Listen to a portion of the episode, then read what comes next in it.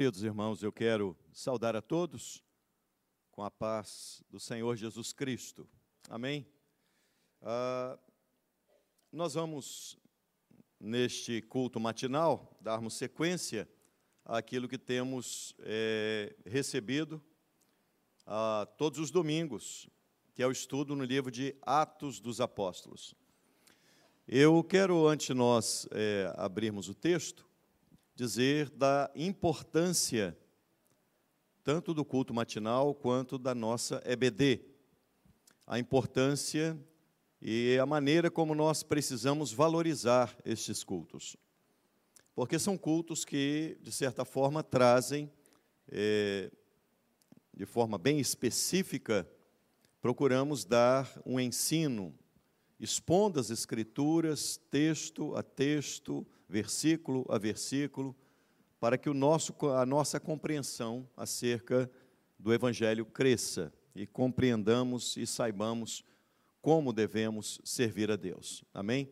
Então eu sugiro a você que todos os domingos, você, ao vir à casa do Senhor, traga caneta, traga papel, se você tiver é, algum, alguma outra forma de anotar também, é, é importante que assim o faça. Pode ser na própria Bíblia, mas é importante nós, primeiro, lermos a palavra de Deus, segundo, estudarmos a palavra de Deus, terceiro, meditarmos na palavra de Deus, e em quarto, aplicarmos esta palavra ao nosso coração. Então, abra sua Bíblia, por favor. Atos capítulo 11. Faremos a leitura do verso 19 até o verso 30. Antes, porém, eu quero convidar você, nós vamos fazer a leitura passo a passo.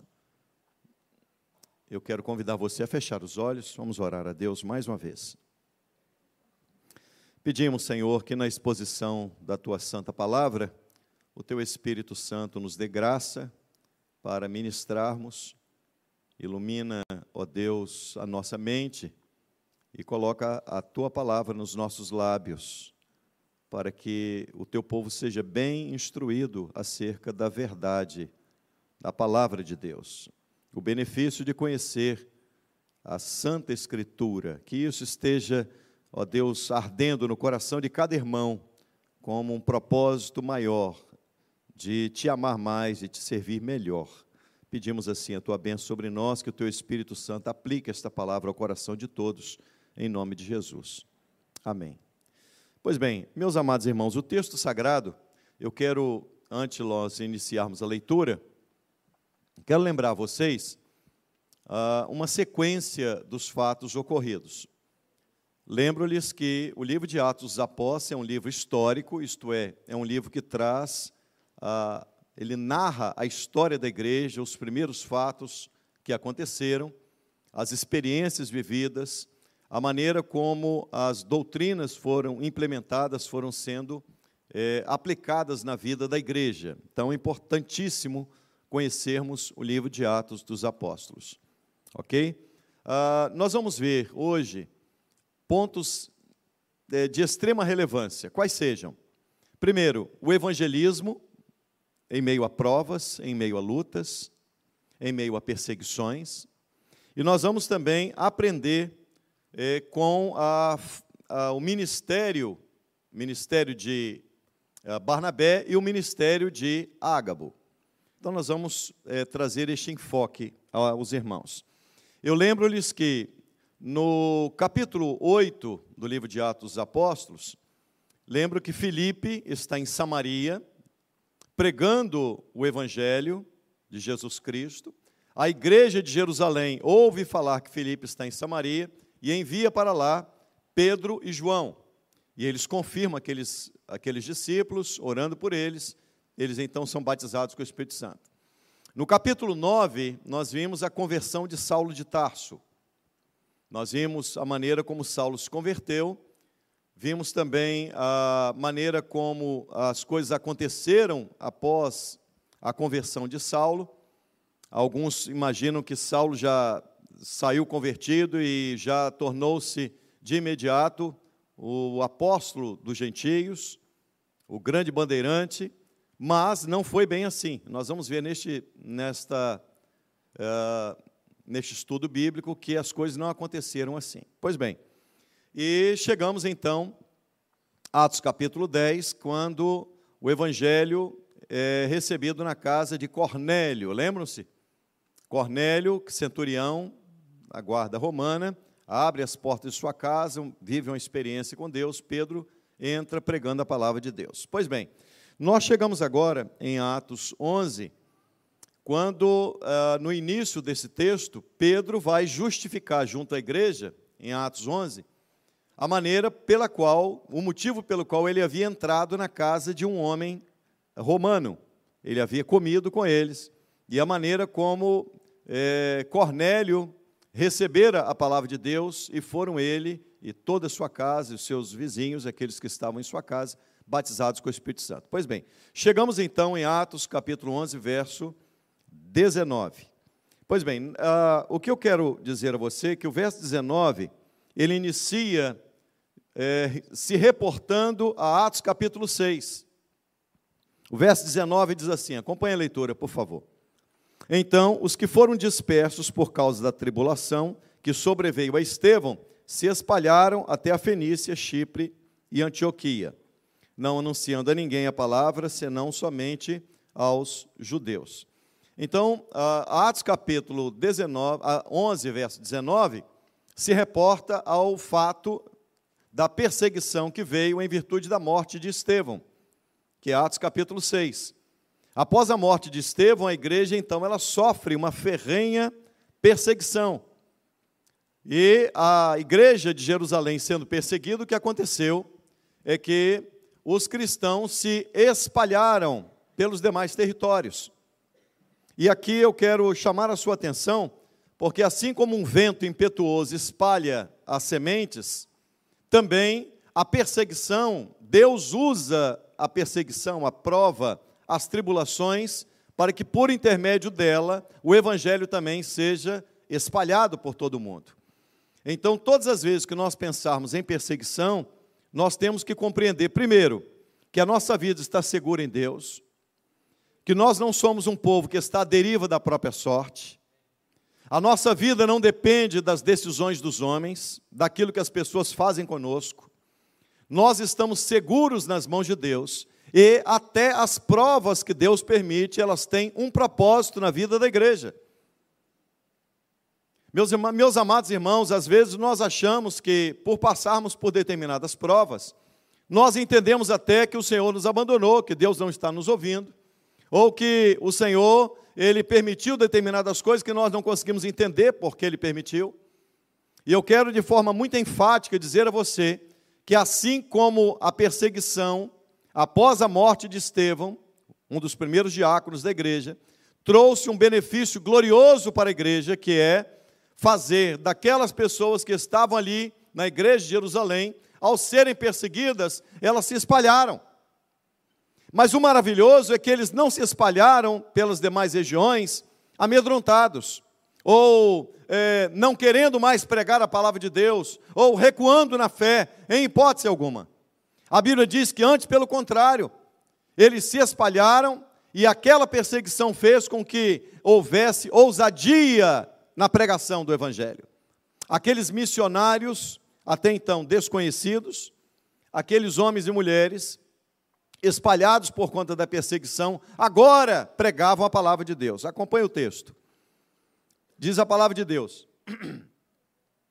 Alguns deles, porém, eram de Chipre e de Cirene. Nós vimos no verso 19 que eles foram perseguidos em Jerusalém, se espalharam para as regiões de, da Fenícia, Fenícia aqui, Líbano, Chipre, nós vamos ver que Chipre, é, nós vamos estudar também hoje aqui sobre Barnabé, e Barnabé era, a, morava em Chipre, certo? E também o evangelho se estendeu a Antioquia. Agora, alguns chegaram na cidade de Antioquia, que era, diga-se de passagem, uma cidade com aproximados meio milhão de habitantes, uma cidade enorme. A cidade de Antioquia só perdia em importância no Império Romano Eu lembro que o Império Romano dominava toda aquela época, aquela região. Antioquia, capital da Síria, mas dominada pelo Império Romano. E Antioquia perdia apenas para Roma, em projeção, e para Alexandria. Mas era uma cidade muito grande, uma cidade suntuosa, uma cidade belíssima, mas também essa cidade era marcada pela luxúria, por comportamentos que desagradavam a Deus. Agora, quando eles chegam então na cidade de Antioquia, observe o texto sagrado, alguns deles eh, não foram pregar para os gentios. Eles estavam em uma região gentílica, eles foram dispersos de Jerusalém, estava ali é, na cidade de Jerusalém, na igreja de Jerusalém, e aqui eu quero abrir um parênteses enorme para dizer-lhes: você imagina uma igreja, a igreja de Jerusalém, era uma igreja que estava o colégio apostólico lá. Quem não queria fazer parte da igreja de Jerusalém? Todo mundo queria, não é verdade? O colégio apostólico estava todo ali. Uma igreja que cresceu de uma forma extraordinária. Lembre-se da pregação de Pedro: 3 mil almas, 5 mil almas. Uma igreja é, pujante. Todo mundo queria fazer parte daquela igreja. E Deus se utiliza, às vezes, da maldade dos homens para cumprir os seus propósitos. Então, após aquela perseguição, a igreja de Jerusalém começou a ser dispersa. Mas alguns, alguns, ainda com aquela mente de que o o evangelho era apenas para os judeus, nós vamos observar nesse texto sagrado, eles foram espalhados por toda a região da Fenícia, Chipre e Antioquia, mas anunciavam somente aos judeus a palavra de Deus. Eu quero lembrar a você que no capítulo anterior, ou melhor, no capítulo anterior e no início desse capítulo também, Pedro está justificando junto a alguns cristãos que porque ele havia entrado na casa de Cornélio. Se observe como é difícil a mudança, gente. Olha bem, eles eram crentes, já haviam sido batizados com o Espírito Santo, já haviam recebido a palavra de Deus, entenderam que Jesus havia morrido e ressuscitado, mas a mente deles ainda não era, não compreendia aquilo que Deus queria fazer. Eles achavam que a bênção era apenas para os judeus apesar de Pedro ter explicado a eles a forma como Cornélio, que era romano, recebera a palavra de Deus. E aqui alguns que são dispersos de Jerusalém não pregavam para os gentios, pregavam apenas para os judeus. Olha como é difícil você vencer a barreira cultural. Olha como é difícil você vencer, às vezes, uma formatação religiosa. Olha como é difícil quando você tem a mente formatada para compreender que Deus tem algo diferente daquilo que está na sua cabeça. Eles não queriam pregar o evangelho para os gentios, eles saíram alguns para pregar o evangelho apenas para os judeus. Você está entendendo como é difícil você que tem uma mente formatada, você desformatar? Está entendendo isso? Não é difícil apenas para nós, foi difícil para eles também. Foi difícil para eles compreender que a bênção de Deus não estava agora restrita para os judeus, mas para todas as gentes. Aí, no verso 30, no verso 20, perdão, alguns deles, porém, vimos no verso 19 que uns pregavam só para judeus. No verso 20 diz: Alguns deles, porém, que eram de Chipre e de Cirene, isto é, judeus, helênicos, convertidos a Cristo, que moravam nas regiões de Chipre e de Cirene. Eu lembro a você que Chipre ficava perto de Antioquia, mas Cirene fica no norte da África. Você imagina que saiu gente do norte da África para ir a Antioquia pregar a palavra de Deus, porque eles ouviram que em Antioquia havia, estava acontecendo uma grande bênção. Tem gente disposta a deixar o seu comodismo, a deixar o seu conforto para cumprir a sua missão. Mas nem todos são assim. Alguns saíram lá de Cirene, norte da África, e foram para Antioquia. Outros mais perto, que habitavam em Chipre, foram para Antioquia. Estes judeus convertidos, helenistas, eles também pregavam aos gregos, verso 20, anunciando a eles o evangelho do Senhor Jesus. E aqui eu quero aproveitar essa oportunidade para mostrar a vocês a maneira como Deus vence determinadas barreiras culturais e religiosas. Mente formatada por religião é uma das piores coisas que pode acontecer, e você conseguir vencer isso, você conseguir compreender que o que Deus tem para você vai além daquilo que a sua mente foi formatada. Alguns têm sérias dificuldades para compreender. E o verso 20 mostra exatamente isso: que estes que pregaram para os gentios e houve uma grande conversão de gentios. Agora acompanhe o verso 21. Olha o que diz a palavra de Deus. Olha como começa o verso 21. A mão do Senhor estava com eles. Olha que coisa extraordinária. É Deus dizendo assim: eles estão pregando para os gentios e a minha mão está sobre eles. Isto é, Deus confirmando que aquilo era propósito de Deus. Sabe como você tem a certeza que quando a sua atitude muda, é quando Deus confirma a sua atitude com a bênção dele. Você sabe que a sua mente deixou de ser formatada e você vive um novo momento e a mão do Senhor está sobre você, isso é, você vê Deus operando em seu favor. Amém, irmãos? Quando você vê Deus operando em seu favor, depois da mente desformatada, você tem a plena convicção: Deus está presente na minha vida, isto é, isso é um propósito de Deus para mim. Isso é a maravilha. Aqui nós vamos ver, a partir do verso 21, judeus pregando fora do território de Israel, judeus pregando não apenas para os judeus, mas judeus pregando para os gentios, porque no verso 19, as fronteiras geográficas haviam sido alargadas, mas não a fronteira étnica. A mente ainda estava formatada. Ah, o que nós vamos ver agora é Deus aprovando, a mão de Deus estava sobre eles e muitos gentios se converteram ao Senhor. E aqui eu quero é, dar uma ênfase a esse verso 21, dizendo: A mão do Senhor estava com eles, e muitos crendo se converteram ao Senhor. Sabe que isso nos leva a entender? Que nada acontece na igreja se a mão do Senhor não estiver sobre nós.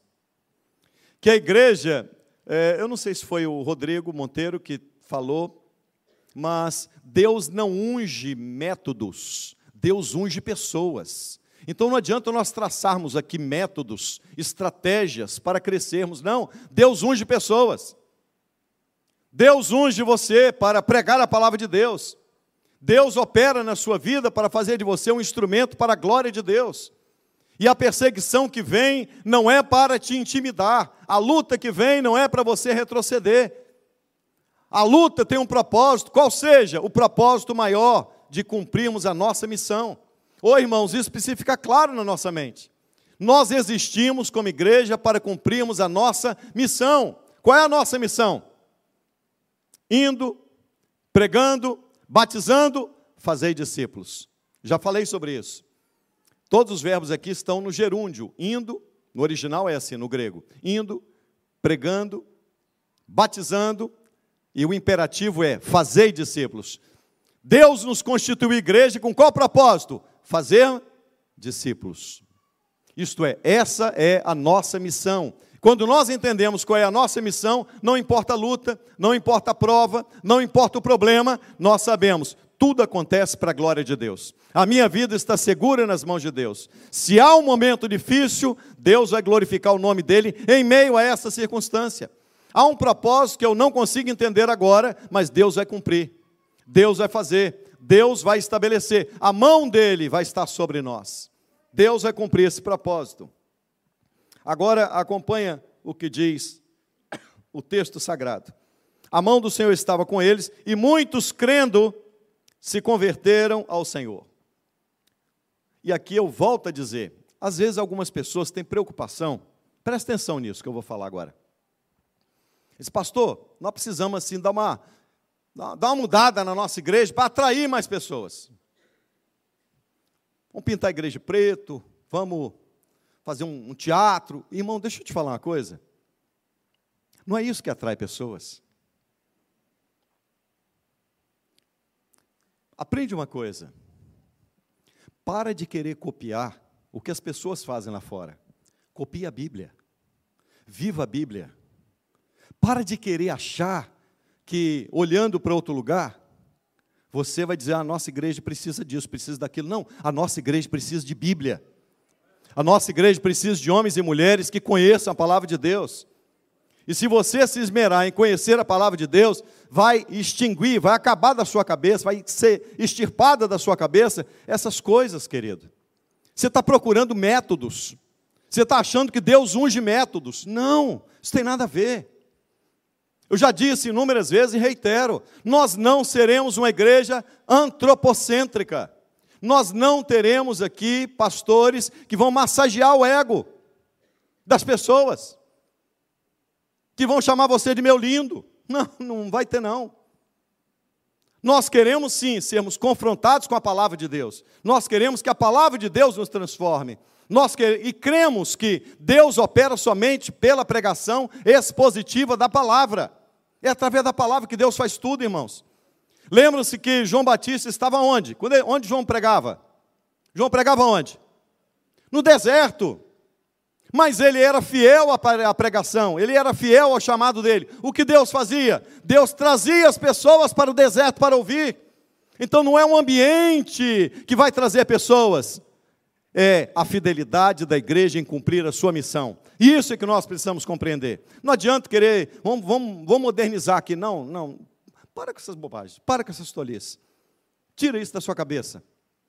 Para que você vá. É, é, nós não seremos. Hoje está na moda as igrejas church, sabe? Church.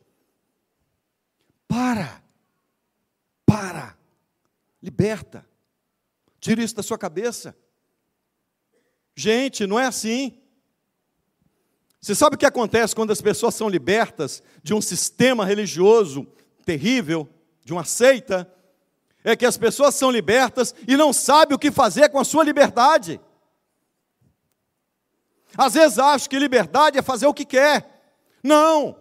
A Bíblia diz: se ele, se Jesus te libertar, verdadeiramente você será livre. Livre para quê? Para fazer o que eu quero? Não, livre para fazer o que ele quer, porque antes eu estava preso e não conseguia fazer o que ele queria. Agora eu estou livre para obedecê-lo eu estou livre para viver a palavra de Deus. Eu não tenho mais a mente formatada pela religião, mas eu estou livre para quê? Não, para aceitar tudo que está lá fora. Não, não. Eu estou livre para viver a palavra de Deus. Amém. Amém, irmãos? Por amor a Jesus Cristo. Senão você fica, sabe o quê? Na superficialidade, filho. Você não cria raiz. Sabe? Tem um show gospel para cá. E você vai, oh, glória. Pula para cá, pula para lá, levanta a mãozinha. Você fica sem raiz, cara. E sabe qual é o grande perigo? Começa a entrar um monte de coisa na sua cabeça, daqui a um pouco você está confuso. Daqui a um pouco você não sabe no que crer. Daqui a um pouco você começa a se confundir com uma coisa. Cuidado. Cuidado. Muito cuidado. Eu quero dizer para você que a estratégia de Satanás para confundir pessoas é, é, ardilosa, é sutil. Não é, não é de qualquer maneira, não, filho. Não é assim, oh, ele não vai aparecer com a cara carrancuda para você, dizer assim, eu sou o diabo, vou te enganar, vou, vou te levar para o inferno. Não, sutil. Sutil. Sutileza. Não faça da sua liberdade a sua prisão. Não faça da liberdade que você tem em Cristo um lugar para encarcerar você, para prender você. Aproveite da sua liberdade para se esmerar em conhecer a palavra de Deus. Quantas, quanto você está lendo de Bíblia? Quanto tempo você está dedicando à oração? Quanto tempo? Está achando que são as outras coisas que têm proveito? O que tem proveito é quanto tempo eu tenho de relacionamento com Deus. Se Deus faz parte da minha vida, se Deus verdadeiramente, se eu ando com Ele, se Ele faz parte da minha vida, se eu converso com Ele o dia inteiro, se Ele está habitando no meu coração, isso é que é essencial, isso é ser igreja. Vamos à frente. verso, acompanha comigo. Verso 22. A notícia a respeito dele chegou aos ouvidos da igreja que estava em Jerusalém. Isto é, a bênção estava acontecendo lá em Antioquia, e a igreja de Jerusalém, que é a igreja mãe, ouviu dizer que havia bênção em Antioquia. Tinha gente se convertendo lá. Aquelas, aqueles irmãos dispersos pela perseguição, eles estavam pregando e gentios estavam se convertendo em Antioquia. O que a igreja mãe faz? Você observe que a igreja de Jerusalém tinha um controle das coisas. Era a igreja de Jerusalém que determinava as coisas. Era a igreja mãe. E essa igreja agora vai enviar Barnabé, que era um obreiro experiente, era um homem experiente, maduro, em condição de tomar conta da igreja de Antioquia. Até porque, conforme disse, Barnabé, ele residia em Chipre. Então, ele era um judeu helenista convertido, né, podia se comunicar uh, falando a, a língua grega. E aí, olha o que diz a palavra de Deus. A notícia chegou aos ouvidos da igreja que estava em Jerusalém e enviaram Barnabé até Antioquia. Tendo ele chegado, vendo a graça de Deus, alegrou-se e exortava a todos a que, com firmeza de coração, permanecesse no Senhor. Barnabé viu a graça de Deus e os exortava: fiquem firmes no Senhor. Aqui eu quero falar um pouquinho sobre liderança. Liderança, liderança na igreja, não é para você bater no peito e dizer, ó, oh, me respeita que aqui eu sou. A sua função não te coloca em um patamar diferente do seu irmão. O fato de você exercer uma função de liderança não faz de você não coloca você em um patamar diferenciado na igreja, em hipótese alguma. Jesus disse: aquele que quiser ser o maior dentre vós, sirva. Então, a característica de quem é maior é aquele que se dispõe ao serviço, aquele que entende que está a serviço dos demais. Isso faz o maior na igreja. E não é a pessoa que diz, não, aqui quem manda sou eu, aqui é assim. Não, não, não. Liderança não é para pisar em ninguém. Liderança não é para dizer quem manda, não é isso não. Liderança é para se ele causa problema entre irmãos. Aliás, eu vou abrir um parênteses para dizer, uma característica fundamental do diácono é promover a paz entre os irmãos. Se há algum diácono que não promove a paz, esse não tem chamado para o diaconato. Se você leva intriga, se você leva contenda, se você fala dos outros, se você, ao invés de apaziguar as relações, ao invés de criar pontes, você cria abismos entre as pessoas, você não entendeu o que é servir ao Senhor. Você vai ver isso que é maravilhoso. Barnabé vai nos ensinar. Olha o ministério de Barnabé, olha como nós aprendemos. Olha o verso seguinte. Diz a palavra de Deus. Verso 24. Porque Barnabé era homem, olha as características dele. Barnabé era um homem bom, cheio do Espírito Santo e cheio de fé. Está vendo que coisa maravilhosa? Você quer ver como a sua liderança vai impactar as pessoas? Bom, cheio do Espírito Santo e cheio de fé. Quando a sua pregação ela tem como baliza, como fundamento a sua vida, o seu testemunho. Barnabé era um homem bom. Barnabé não era um homem mau. Barnabé, Barnabé não, não era um homem contencioso. Barnabé não era um homem que provocava as pessoas. Não, Barnabé era um homem bom. Ô irmãos, isso está faltando muitas vezes no meio do, do, dos cristãos. Eles acham o seguinte: eu sirvo a Deus e eu posso ser, tratar as coisas do meu jeito aqui. Não, Barnabé era homem bom. Bom. Começa a avaliar você. Barnabé era um homem bom. Bom quer dizer qualidade, a qualidade, bondade, estava em excelência, estava bem evidente na vida dele. Cheio do Espírito Santo, isto é, vazio de si mesmo, cheio de Deus. Cheio de fé, caminhava não se com os olhos da, da, os seus olhos carnais, mas com os olhos da fé. A pregação, ela, quando ela é adornada com o exemplo, ela produz frutos extraordinários.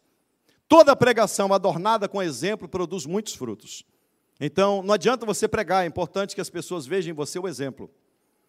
Uh, esta, na verdade, é a segunda vez que Lucas vai relatar o crescimento da igreja. Olha o que diz a palavra de Deus. Porque ele era um homem bom, cheio do Espírito Santo, de fé, e muita gente se uniu ao Senhor. Irmãos, você está vendo o proveito de uma pessoa que tem essas características? Muita gente se uniu ao Senhor. Vamos lembrar? Vamos relembrar aqui. Características do ministério de Barnabé. Repete comigo. Bom, cheio do Espírito Santo, cheio de fé. Alguém consegue ver no outro que uma pessoa é cheia do Espírito Santo? Consegue? Não dá para ver. Bondade, você consegue ver? Consegue. Você pode, olha, você está olhando para uma pessoa ali. Você consegue ver que ele é cheio do Espírito Santo ou não é? Você enxerga? O que, que você vai enxergar como resultado de ser cheio do Espírito Santo, cheio de fé? O fruto, bondade. Isso você consegue ver. Você não consegue ver o que está dentro, mas você consegue ver o exterior. Isto é, a atitude dele, ele era um homem bom. Agora, você imagina se ele não tivesse a bondade, se ele não fosse um homem bom. Como eles saberiam que ele é cheio do Espírito Santo? Você não está lá dentro dele para saber? Acompanhe o texto. E muita gente se uniu ao Senhor. Agora, olha bem a característica desse homem. Isso deve ficar marcado hoje. Se nós sairmos daqui com o entendimento de quem era Barnabé, já vai ser maravilhoso. Olha a característica dele. Ele, primeiro, fez a ponte entre judeus, cristãos e gentios cristãos. Ele fez uma ponte de ligação entre os dois. Está entendendo que você deve ser ponte para unir as pessoas? Está entendendo que a bondade de Deus deve prevalecer, deve ser algo evidente na sua vida? E bondade significa você ser instrumento para pessoas estarem unidas, cristãos judeus e cristãos gentios, através de Barnabé, eles se uniram. Outra coisa, olha o que diz a palavra de Deus, no verso seguinte: Verso 25: E partiu Barnabé para Tarsa à procura de Saulo. Irmãos, eu quero dizer a você que Barnabé levou Saulo à presença dos líderes da, da igreja de Jerusalém, a primeira vez, e eles rejeitaram Saulo. Eles não quiseram saber de Saulo. Barnabé, ele leva a primeira vez Saulo de Tarso, mais tarde conhecido como apóstolo Paulo, leva até a igreja de Jerusalém. A igreja de Jerusalém não dá valor nenhum para ele. A igreja de Jerusalém, ó, quer nem saber de Paulo. Sabe o que Barnabé faz? Ele não apenas promove a ponte entre judeus e gentios cristãos, mas ele vai à procura de um que estava desprezado pelos demais. Olha que coisa extraordinária a conduta de um verdadeiro cristão. Olha que coisa linda. Barnabé não apenas construiu ponte entre a igreja gentil e a igreja judaica, mas também saiu a procurar. Barnabé não sabia onde ele estava, não. Saiu procurando ele, não é o que diz a palavra de Deus? Barnabé saiu à procura de Saulo de Tarso. Procura. Gente, não é aquele negócio assim, eu sei que Saulo está em tal lugar, vou lá pegar, vou lá chamá-lo. Não, não. Ele não sabia onde ele estava. Saiu procurando porque Barnabé entendia que Saulo poderia ser um instrumento nas mãos de Deus. Sabe quando não existe aquela coisa de vaidade do camarada achar assim, não, se eu chamar Saulo, o camarada entende. Ele foi criado aos pés de Gamaliel. Barnabé sabia da experiência que Saulo havia vivido no caminho de Damasco, quando Deus disse que faria dele um instrumento para a glória do Senhor. Mas Barnabé não sente ciúmes, Barnabé não sente inveja, Barnabé não sente que o ministério dele está ameaçado, antes, pelo contrário, ele vai buscar alguém que a igreja de Jerusalém tinha desprezado. Não importava para ele se Saulo ou se Paulo seria mais usado que ele, importava para ele que o reino de Deus ia avançar. Então procure pessoas que outros já desprezaram. Olhe para eles com outro olhar, como o olhar de Barnabé. Eu fico impactado com Barnabé. Barnabé é um homem extraordinário, irmãos. Está aí um homem que me impacta no Novo Testamento, chama-se Barnabé. E Barnabé era assim, essa, essa figura mostrando Barnabé como um homem bom, cheio do Espírito Santo, cheio de fé. Não apenas ele vai buscar Saulo, vai buscar Paulo, mas eu lembro a vocês que na primeira viagem missionária vai Barnabé e Paulo. Na primeira viagem missionária. E Barnabé então chama o sobrinho dele, João Marcos. Marcos, que escreveu o Novo Testamento. E eles vão juntos. Marcos era novo. E acontece que no meio do caminho, Marcos dá para trás. Ele volta. Paulo fica muito irado com aquilo. Aí na segunda viagem missionária, Barnabé quer levar de novo João Marcos. E Paulo arruma uma contenda tremenda com Barnabé. Diz: Não, não vai, vai, não vai, vai, não vai. Você está vendo que tipo de homem é esse? Me impacta profundamente. Sabe o que nós precisamos entender? Nós queremos sempre a misericórdia de Deus, mas nem sempre exercemos a misericórdia com os outros. Nós queremos que Deus use misericórdia para conosco, mas o nosso olhar para os outros é um é olhar que nós pegamos a régua e medimos com firmeza. Não está na régua, a gente cortem as cabeças. é? Barnabé não era assim. Barnabé foi buscar um desprezado, que a igreja não deu valor nenhum a ele, não sentiu ciúme, não sentiu inveja, não achou que ele poderia ser maior. Não, Barnabé sabia do potencial de Paulo, por isso trouxe Paulo para junto dele. Não importa se você, se o outro vai ser usado de uma maneira, você está sendo usado de outra. Sabe por que existem Paulos? Porque existiram Barnabés. Sabe por que Deus recuperou João Marcos? Porque existiram Barnabés. Barnabé são homens que aparentemente não aparecem. Eles não aparecem muito na igreja, mas eles são fundamentais para a igreja crescer sadia. Porque é através deles que Deus levanta outros para serem instrumentos, outros que serão mais vistos. Mas ninguém sabe que aquele que está sendo lá visto tem um alicerce. Embaixo dele teve alguém chamado Barnabé, que foi buscá-lo quando ninguém estava preocupado, ninguém estava interessado nele. Igreja é assim, irmãos. Igreja é exatamente isso. E tendo encontrado, levou-o para Antioquia, e por todo um ano se reuniram naquela igreja e ensinaram numerosa multidão. Olha que coisa linda. Barnabé sabia do potencial dele. Esse homem foi criado aos pés de Gamaliel. Ele era zeloso da lei. Ele dá testemunho dele dizendo que dentro da sua idade ninguém era igual a ele. Ele conhecia profundamente o Antigo Testamento. E ele começou a entender que o Antigo Testamento é a sombra e apontava para a pessoa de Cristo. Era importante que ele viesse agora para ser o grande bandeirante da fé, o apóstolo dos gentios. Pois bem, encerrando. Que horas tem? Coloca ali para mim, por favor.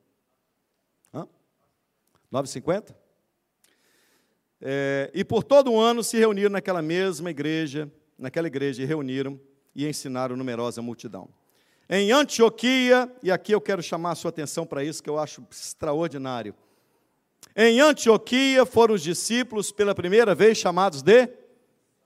Isso tem importância? Muita. Muita. Os cristãos até então, eles eram chamados de quê? Discípulos, santos, irmãos, não é isso? Aqui eles são chamados de cristãos. O que significa essa palavra? Cristão é aquele que se parece com Cristo. Foi aqui em Antioquia que eles foram chamados de cristãos. Foi aqui em Antioquia que eles puderam olhar para a igreja e dizer: como eles se parecem com Cristo. Está entendendo o benefício de ter um Barnabé à frente de uma igreja? Está entendendo de ter Barnabés espalhados no meio de uma congregação? Que benefício traz Barnabés? Que benefício traz homens e mulheres quando eles conseguem espelhar e impregnar na vida dos outros a mensagem do Evangelho e a beleza de Cristo? Foi aqui em Antioquia que os cristãos foram chamados que os discípulos foram chamados de cristãos pela primeira vez. Foi aqui. Foi aqui em Antioquia que eles olharam e disseram: ele se parece demais com Jesus. Então, por se parecer com Cristo, passaram a ser chamados de cristãos. Será que todo cristão hoje pode ser chamado de cristão? À luz dessa linha de raciocínio? Porque ser cristão é ser parecido com Cristo. Barnabé era. Você vai ver essas características de Barnabé em Estevão, primeiro mártir da igreja. Você vai ver as características de Barnabé e de Estevão na pessoa de Cristo. Então eles poderiam ser chamados de cristãos. Cristão é aquele que se parece com Cristo. Irmão, você só é cristão se você se parecer com Cristo.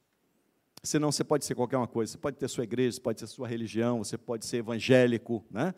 Mas cristão não. Cristão são aqueles que se parecem com Cristo. A pessoa olha em você e vê em você a beleza de Cristo. Encerrando, vamos para o ministério de Ágabo. Mais rápido agora. Ágabo era um profeta, um dos profetas ali da cidade de Jerusalém, da igreja de Jerusalém. Ágabo é, trouxe uma profecia que se cumpriu. É, realmente veio uma grande fome por todo mundo nos dias do imperador Cláudio. Cláudio governou do ano 41 antes, depois de Cristo até o ano 54 depois de Cristo. E Flávio José vai confirmar. Flávio José foi um historiador hebreu, que judeu, que escreveu muito acerca do, da igreja, que viveu nessa época. E Flávio José registra exatamente isso, uma grande fome que aconteceu nos dias do imperador Cláudio. Ah, agora eu quero parar aqui para você entender uma coisa que é importante. Verso 27. Naqueles dias desceram alguns profetas de Jerusalém para Antioquia, e, apresentando-se um deles, chamado Ágabo, dava a entender pelo Espírito que estava para vir grande fome por todo o mundo, a qual sobreveio nos dias de Cláudio. Sabe o que é? Profeta. Quais eram as funções do profeta? Nós vamos entrar nisso depois, tá? Essa é a função de escola bíblica. Primeiro, no Antigo Testamento, há uma diferença entre os profetas do Antigo Testamento, onde boa parte das suas profecias estavam ligadas ao Messias, tá? tinham como objetivo, primeiro, repreender, exortar as pessoas e se voltarem para a palavra de Deus no Antigo Testamento. Você vai ver que os profetas no Antigo, no Novo Testamento também têm essa característica. Né? Profeta, profeta é uma palavra formada por duas outras, proferteos, que é pregar, falar a palavra de Deus. Então tem como principal objetivo que é pregar a palavra de Deus. Agora, os profetas podem predizer acerca do futuro? Podem. Certo? Existe profecia acerca do futuro? Sim ou não? Pode, não tem problema. Então nós cremos? Cremos. O que nós não cremos? Em loucura. O que nós não cremos? Em a pessoa é, dizer que fechou o olho, imaginou alguma coisa e disse que teve uma visão. E não confunda imaginação com visão. Visão é o quê? Bem alto, fala Bem alto, irmão. Visão é o quê? Ver. Fechar o olho é o quê? Imaginar. Estou imaginando aqui. Eu posso imaginar um monte de coisa. Aliás, nós vivemos no mundo de Bob, o mundo das imaginações hoje, né? O sujeito que imagina que ele nasceu mulher, mas, mas ele é um homem. Né? Nasceu homem, imaginou, acho que é mulher. Irmão, eu, eu, o pastor Rodrigo, eu fico assim, eu quero acordar um dia assim, mas assim, acordei, eu sou Bill Gates. Vou ali na, vou tirar um carro zero, assim. E aí? Não, eu sou Bill Gates. Mas, mas como é que é? Não, não, eu, eu me sinto Bill Gates. Vai. Qual o problema? Mas como é que é. Não, eu, do mesmo jeito que ele se sente, né, eu me sinto Bill Gates. Vai. Passo para cá o carro. Zero. Ô oh, loucura! Hum. É muita. Meu Deus do céu. Mas não, isso não é nosso assunto. Vamos passar para aquilo que interessa. Nós não somos Bill Gates, tá? Você é o que você é. Nasceu mulher, você é mulher. Nasceu fêmea, é fêmea. Nasceu macho, é macho. Tá? Tem meio termo não, Fê. A Bíblia diz isso. É. Olha para a anatomia do seu corpo e vê se você é outra coisa. A anatomia do seu corpo diz quem você é. Do mesmo jeito que a minha conta bancária diz que eu não sou Bill Gates. Simples assim. Eu olho para a minha anatomia e digo, sou homem. Olho para a minha conta bancária e digo, não sou Bill Gates. Simples, não é verdade? Aleluia. Não é aleluia porque eu não sei Bill Gates, aleluia porque eu sou. Ah, Deus. Agora, profecia aqui tinha cumprimento, né, gente? Já imaginou o profeta que ele profetiza uma coisa? Metade cumpre, 40% cumpre, 60% não cumpre. Que conversa fiada. Assim até eu. Ah, eu dou um chute aqui, eu acerto. Entrou aqui nesta manhã uma pessoa que está passando por uma luta financeira. Acertei ou não? Entrou aqui nesta manhã, Deus está me mostrando que você entrou aqui. Você quase não dormiu à noite, você está preocupado. Acertei ou não acertei? Ah, ó, mamão com açúcar. Nós cremos, cremos, nós não aceitamos mais, é mentira, só isso, diz aí. Quando ele te perguntar, diz assim: a sua igreja crê, crê, mas, mas mentira lá não prevalece, não. O negócio é papo, entendeu? O negócio é, é o que é. Visão é visão, não é imaginação. Profeta tem que falar e tem que cumprir. Não cumpriu, você diz para a congregação: ó, esquece aqui que isso aqui não é nada, não. Isso é... Eu falei de um aqui que eu estava tava aqui, estava aqui, exatamente aqui. Aí ele virou e disse assim: companheiro, até aqui um, um vidrinho de. Você acredita na, na unção? Acredito. Aí ele tira um. Abre a mãozinha. Eu abri, ele. Agora esfrega, passa, passa no corpo, passa no corpo. Aí eu disse assim: Meu Deus, o que, é que eu tenho que passar, Jesus?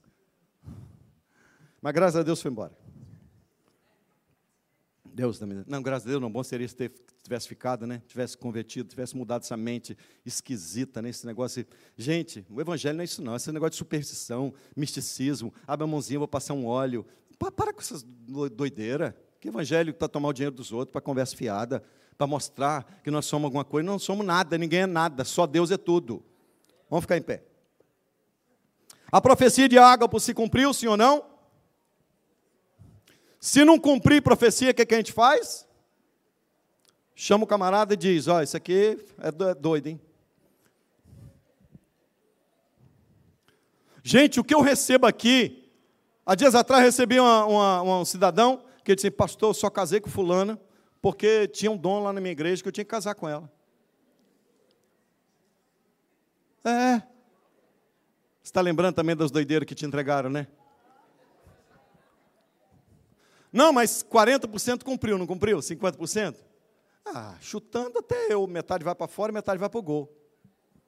Vamos orar, vamos dar glória, porque nós cremos é na Palavra de Deus. A Bíblia para nós é suficiente. Deus fala conosco através da sua palavra. Se Ele quiser mostrar alguma coisa relacionado a aquilo que está à nossa volta, Ele pode mostrar, Ele mostra, porque Ele não depende de ninguém, Ele não pede satisfação em ninguém, Ele faz o que quer, quando quer, na hora que quer. Agora, a Bíblia é suficiente. Não queira inventar coisa quando Deus não disse. Vamos orar. Deus eterno, louvamos o teu nome pela tua presença, pela tua graça sobre nós. Continua conosco, nos assista em nome de Jesus. Amém. Amém. Porta da esperança aberta.